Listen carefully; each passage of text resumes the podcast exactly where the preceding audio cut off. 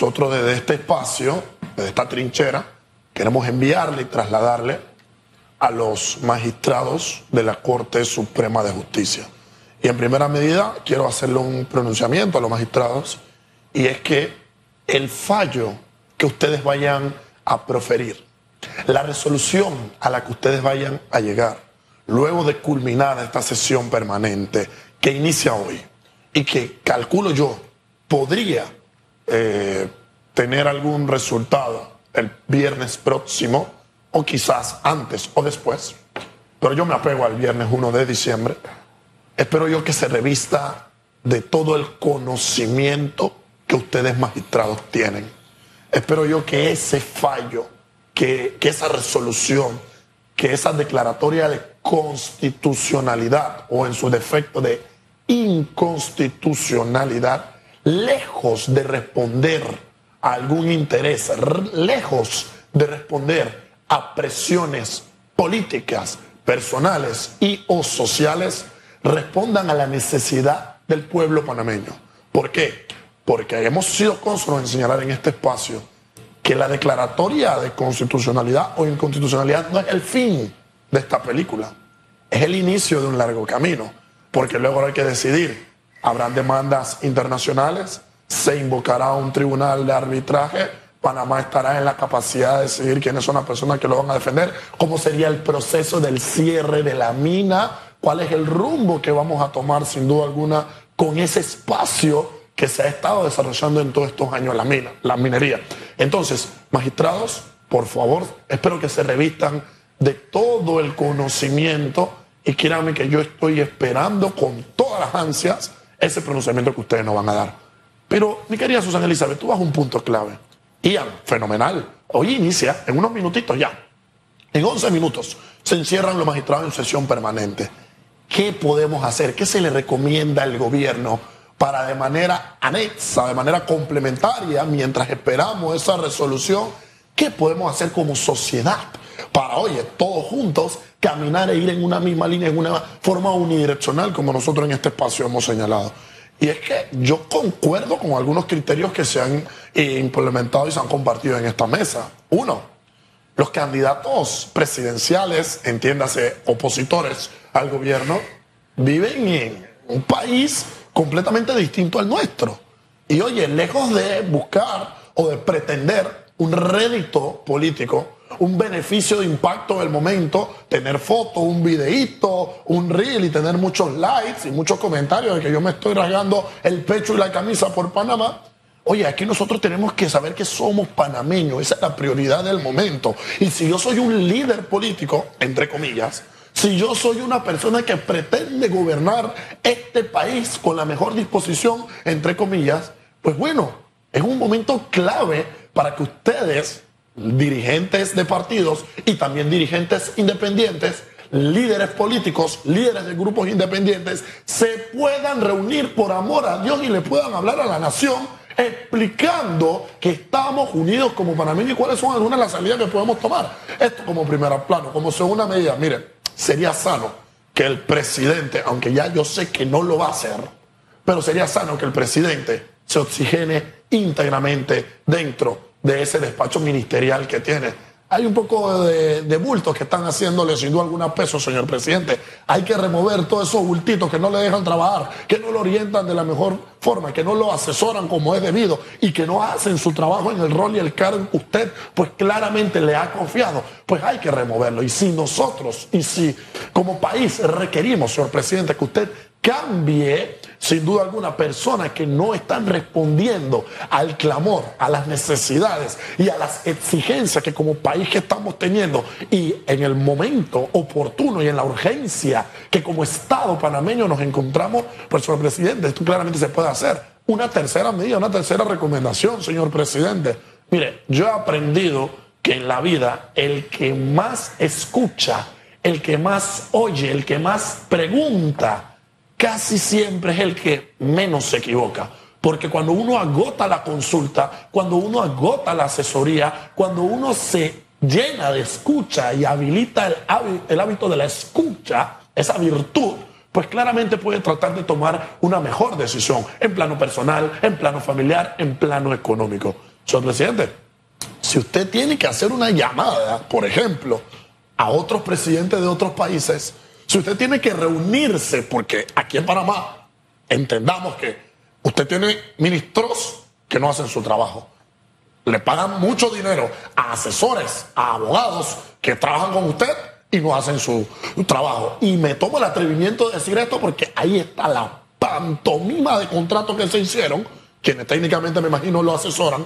Ahí está la crisis caótica y social en la cual nos dejaron. Así que entiendo yo que quienes están en su círculo no lo hacen de la mejor manera. Si usted tiene que acudir a una comunidad internacional y pedir una consulta de ¿Qué puedo hacer yo eh, desde esta postura que en efecto no tengo quien me pueda asesorar o no me pueda aconsejar de la mejor manera? Pues hágalo, señor presidente. Pero es que ya es el momento de cambiar el librito y cambiar el manual que ustedes tienen. Y es que la definición de la locura con Einstein, que en paz descanse, fue maravilloso cuando lo puso así de manifiesto mi querido Enrique.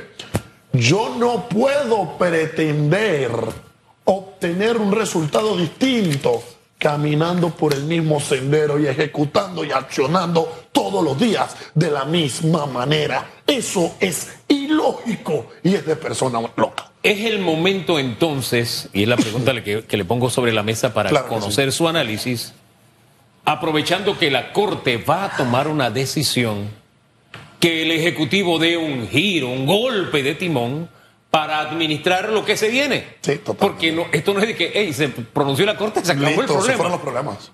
Por eso siempre también hemos estado con aquello de entender el problema. Porque si uno no sabe por qué se generó todo esto, uno va a seguir haciendo lo mismo, pensando, porque vive de espaldas a, lo que realmente está pasando. Es el momento, porque ha habido varios momentos para este gobierno dar el giro y no lo ha hecho, no lo ha aprovechado. Y la bola de nieve ha ido aumentando. Esta sería, este sería otro parte de aguas. Yo espero que el gobierno entienda que es el momento para dar un giro. Y me preocupa un tema previo al giro, mi querido Enrique. A ver.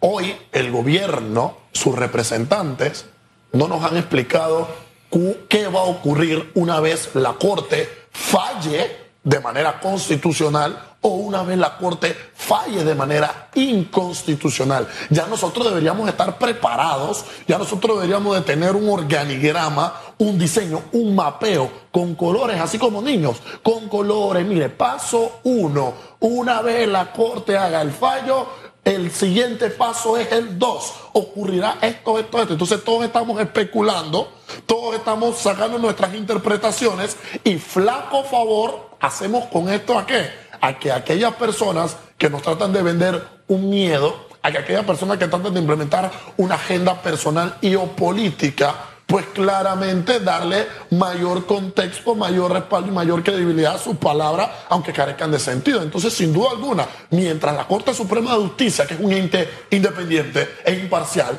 hace su trabajo ejecutivo, hay que hacer su trabajo. De los fabulosos y maravillosos honorables que están por allá por las 5 de mayo, ni me voy a pronunciar. Ustedes en el órgano legislativo hagan lo que quieran. Yo le estoy pidiendo a Dios una sola cosa, que lleguen las elecciones para barrer sin duda alguna esa casa, pero de la misma forma en la que hay que barrer ese órgano legislativo, que es el más representativo, pero a nosotros no nos representan porque recordemos que se prestaron para llevarnos a la situación en la que estamos hoy, aprobando de manera express, de manera inmediata, oye, de manera inmoral, un contrato que raya con la intención del pueblo panameño, pues claramente el Ejecutivo está en el momento oportuno de dar un giro al timón. Y yo me llevo un solo mensaje previo a lo que pueda hacer o dejar de hacer el Ejecutivo.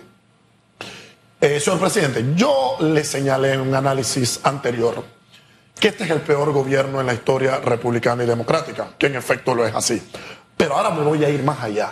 Si usted no aprovecha esta coyuntura, nos encontramos, vamos a ver varios elementos que se reúnen. Estamos iniciando diciembre, está la oportunidad de cerrar el año, no de la mejor manera, ¿eh? Tratar ahí de rascar para llegar a enero al 2024 de la mejor forma. Si no aprovechamos diciembre, si no aprovechamos lo que diga la Corte, si no aprovechamos que la sociedad está despierta, no despertándose, si no aprovechamos esta coyuntura y seguimos haciendo lo mismo, ustedes nos van a demostrar a nosotros que el interés con la necesidad del pueblo es nula y aquí solo interesa la pancarta y el momento político eso solo lo hace una carta política y dejamos de lado los intereses del pueblo y vamos a estar profesando sin duda los intereses políticos. Yo espero que escuchen a la nación. El pueblo se ha pronunciado, el pueblo está en la calle, el pueblo está haciendo vigilia fuera de la corte, el pueblo quiere que el gobierno se pronuncie y mientras más ausencia tenemos, pues más afectación le damos al país. Tu mensaje, Jan, eres un joven que, que desde muy temprana edad está involucrado en en el quehacer político, como abogado, eh, con tus libros. Em, a veces cuando estamos molestos, yo a veces digo, no, no, no voy a contestar. Voy a esperar que se, ¿no? Digo esto, no, hoy tengo que decirlo aquí porque si no, no lo digo porque después me da lástima porque después, no, no, lo digo. O sea, lo prudente, ¿no? Que debemos actuar en ciertos momentos de nuestras vidas. Estamos cerrando el mes de noviembre, entrando en el mes de diciembre, donde estás, estás tú sentado, han pasado logística, turismo, restaurantes, pymes, y el desenlace de estas cinco semanas ha sido desastroso. Voy a utilizar las palabras de Domingo de Ovaldía. Desastre. Em, con pérdidas de muchos empleos, con la posibilidad de contratos suspendidos. ¿Cuál sería ese mensaje a esa población que está con esa ansiedad de qué es lo que va a ocurrir, ¿no? Y de cómo actuar frente a lo que tenemos, porque poniendo el escenario de que la Corte emita su, su fallo constitucional o inconstitucional o parcialmente inconstitucional, los tres escenarios son complicados. Totalmente. Pero podemos nosotros todavía complicarlos más si el gobierno no termina de interceder. Entonces, aquí te mezclo una pregunta con tres respuestas. El mensaje a la población, el actuar en este momento del gobierno y entender que cual sea cual sea el escenario, va a ser muy doloroso. Tus palabras me hicieron recordar eh, un concepto que manejamos en el derecho y te lo voy a resumir todo en una frase, en una oración, mi querida Susana Elizabeth. Cuando dijiste en el derecho se maneja un criterio que es aplicar en todo momento el máximo de prudencia y de diligencia. Que si bien es cierto, debo ser prudente, no debo agotar los mecanismos de ser diligente para tomar una acción. Esto aplica en doble vía, para el pueblo, para el gobierno, oye, e incluyamos también allí a los que tienen agendas ocultas. Hay que agotar la prudencia, la mesura, la sensatez, pero esto no deja de lado que debo ser diligente de manera escandalosa. ¿Para qué? Para que se cumpla un solo tema lo que dice la Constitución, vivimos en un Estado de Derecho, lo que dicen las leyes y pues claramente acatar las disposiciones que se den siempre con la mayor voluntad de darle respeto restricto a la democracia que tiene nuestro país. Y es importante que como en la democracia somos todos y con tan poco capital político el gobierno tome ese consejo que desde el día uno se le ha dado en este espacio y diversos invitados han dicho exactamente lo mismo. Tienda puentes, porque independientemente de lo que diga la Corte, el panorama va a ser complicado y con el capital político que tiene va a ser muy difícil que lo pueda administrar. Es la salida más sabia, señor presidente. Se la dejamos sobre la mesa porque queremos este país. Y queremos el presente y el futuro de este país como este país se lo merece.